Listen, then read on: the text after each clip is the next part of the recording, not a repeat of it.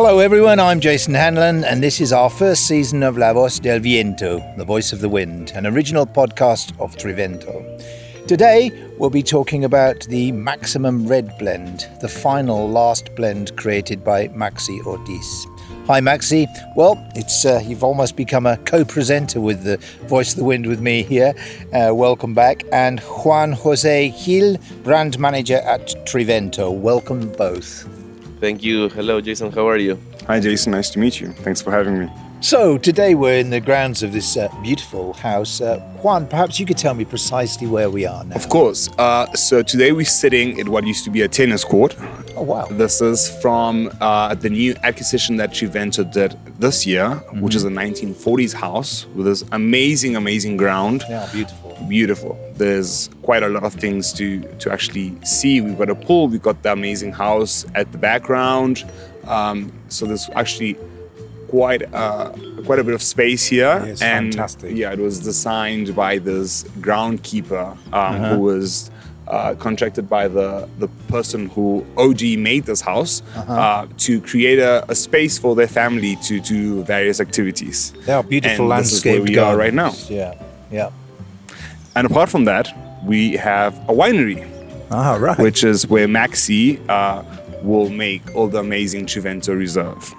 So, the grounds of this wonderful house here in Luján de Cuyo, and as you say, I can see through this fabulously landscaped trees the winery that you've uh, recently acquired. Could you tell me something about that, please? Well, this is the latest winery of, of Trivento, and I think in the future will be the place to create or to produce the 100% of the reserve range. Ah. So it's very exciting for us. It's yeah. a big challenge, mm-hmm. and as you can see, we are remodeling to keep the the, the, the same quality yeah. and the, the same perfection during the production of our wines. That's really exciting stuff.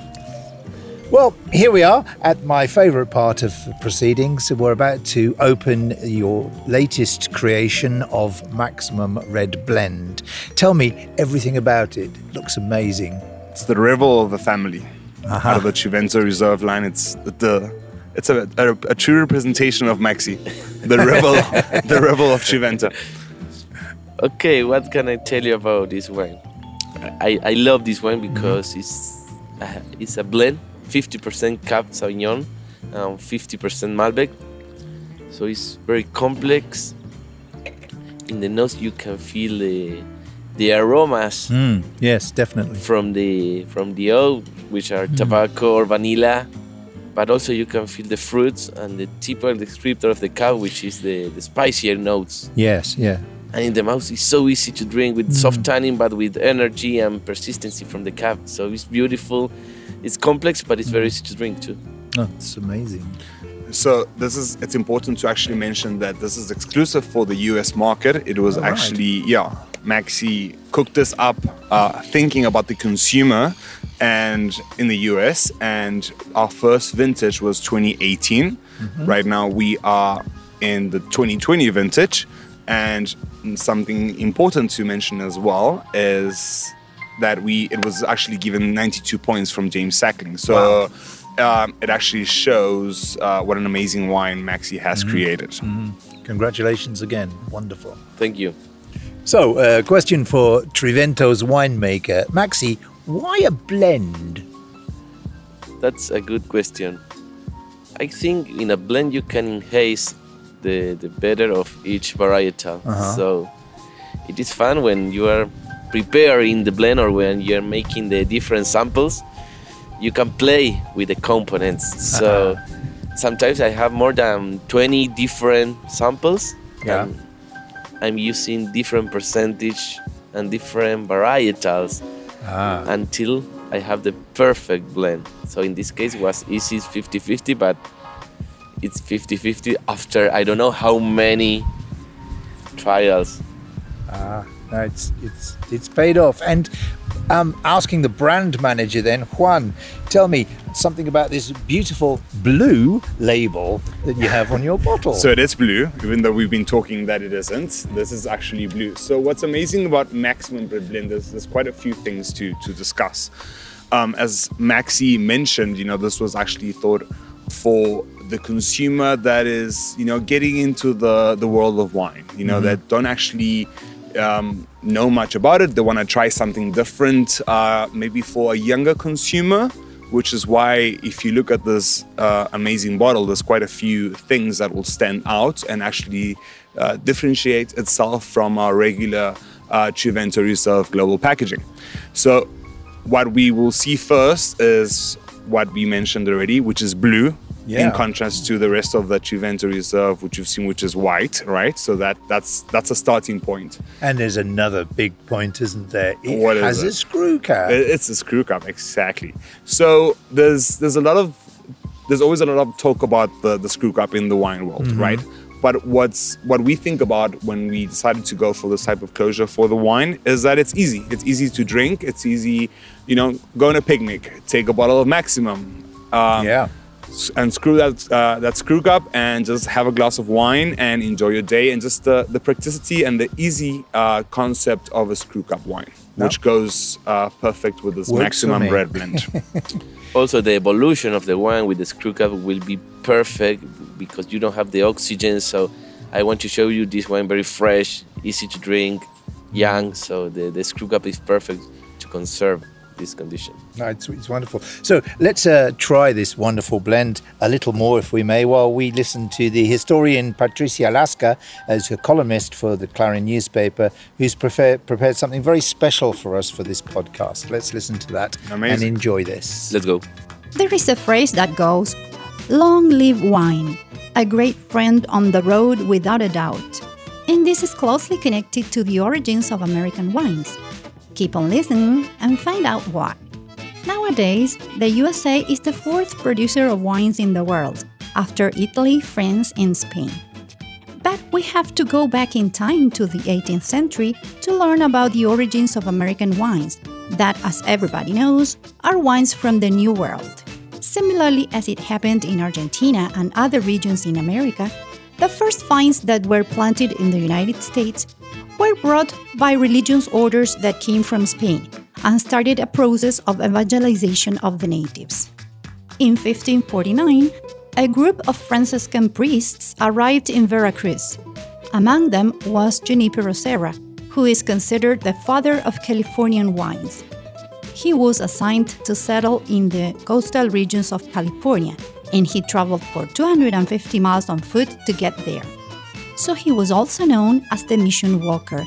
After spending a few years with indigenous people, Father Serra arrived in San Diego, where he founded the first mission. From this settlement, he started his pilgrimage and he eventually founded nine Californian missions in an area known as El Camino Real the Royal Road, a mission trail of approximately 700 miles that ends in Monterey. Vineyards were planted on all these missions, and some of the wine was sacramental, so they used it for Mass, and some of it was sold. The vines that he planted were called Mission Grape. This variety has been analyzed genetically and it was determined that the grape was Liston Negro, a variety that came from the Canary Islands. If you ever travel to the west coast of the USA, visit the missions, these religious trails that begin in the first mission in San Diego. You'll love everything, especially the colonial style of the architecture, the bell towers, patios, gardens, and of course the vineyards. The missions, cradle of evangelization and vineyards, without a doubt, an icon of Spanish heritage in America. All right, that's it's actually quite interesting to see how it all started with exports uh, to the US. Um, as we heard, you know, it took a bit longer for wine to be exported to the US. Um, but just some fun facts around wine, Trivento, and the US market. Um, we actually do very well there. So we have our Trivento Reserve line as our focus there in the market, and we actually have the third best selling Malbec in the market, which is uh, a big round of applause for Maxi here, who makes that amazing Trivento Reserve Malbec. Um, So, you know, we also have Cabernet Sauvignon, and our third SKU is Maximum Red Blend, which was the latest uh, introduction uh, to the family in the market. So, just some fun facts around this this wine. As we mentioned, we have this will be our fourth vintage. We started in 2018, and um, we actually recently certified this wine vegan, which is actually an amazing benefit because it opens up um, how many consumers and, and, and everyone can enjoy uh, the maximum red blend. Fantastic. And the one thing we haven't actually talked about yet is this blend. Where do the uh, grapes come from then? Well, that's easy. In the case of the cab, the grapes came from the Uco Valley Uh-huh. Because it's it, this is my personal opinion, but I think Uco Valley for the cab is one of the best region here Yes, in yeah. Mendoza for the develop of this varietal. Mm-hmm. So you have the energy, the minerality, the mm-hmm. acidity, and the, the perfect maturation of the cab. And the Malbec, of course, 100% from Luján de Cuyo, which is the best place in the world for the development of the Malbec. So it's 50 50. And Yeah. in terms of varietal and in terms of areas too. So In Luján de beautiful. Cuyo, we, we are right now, actually. Yes, yes. Important yes. to mention that yes, as well. totally. Yeah.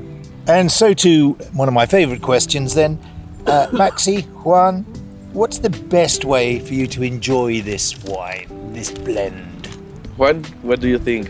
Well, What's your best? Um, in company is always preferably. Uh, nothing better than to open up a, a nice bottle of Maximum Red Blend with a family, with Sharing, friends. yeah. Uh, a good cheese table was always preferable. Mm-hmm. I think it's a it's a great it's a great uh, combination. Oh yes, with different kind of cheese. Different kinds Yeah. of cheeses. I think it's, It's the best perfect. way It's to perfect. to Yeah. So that would be my option. Okay. because when you taste the, the maximum red blend it's a little bit sweet so Mm. if you have different kind of cheese It's perfect, amazing. yeah. Pairs It's amazing really yes, really good. and can be fun to to play a game Yes, just to see yeah. how how it tastes the wine and the cheese Fantastic, fantastic. Thank you both very much.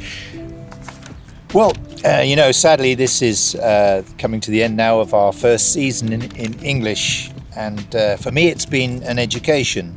Six different wines from full bodied Malbecs like Eolo and the Roses, today's Max Blend, and that intriguing white Malbec we tried many moons ago now. And uh, I've met some fascinating people and got to know you, Maxi, the winemaker at Trivento, and that's been a really great pleasure. So thank you, Maxi. Thank you, Juan. Thank you, both of you, so much Thank for you. this wonderful chance. thank you jason it has been a pleasure for me to be here Thank you. Definitely an experience. I certainly agree with that. And uh, looking forward then to uh, season two of uh, The Voice of the Wind. Uh, this has been The Voice of the Wind, and remember to always drink in moderation. And if you have drunk, please don't drive. You can find us on Spotify, SoundCloud, and Trivento Club. Until next time, hasta pronto. salud. Salud. Salud.